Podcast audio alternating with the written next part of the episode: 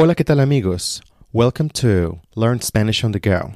Today's expression is very interesting. It's the word ojo.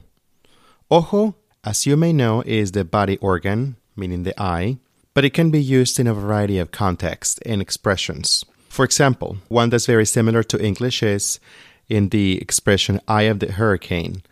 El ojo del huracán. El ojo del huracán. But it can also be used to warn someone of immediate danger when you say, ojo, el piso está resbaloso. Ojo, el piso está resbaloso. Watch out, the floor is slippery.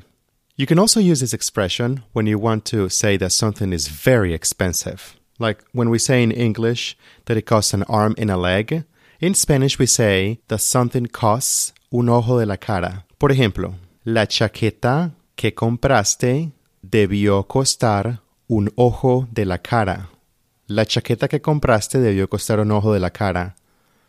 The jacket you bought must have cost you an arm and a leg. The last expression we will explore today is ¿Cómo le quedó el ojo? ¿Cómo le quedó el ojo? This is a colloquial expression to ask someone what they thought about the outcome of a situation. ¿Cómo le quedó el ojo? Another expression is ¿Qué le ha parecido? ¿Qué le ha parecido? What did you think of that? How about that?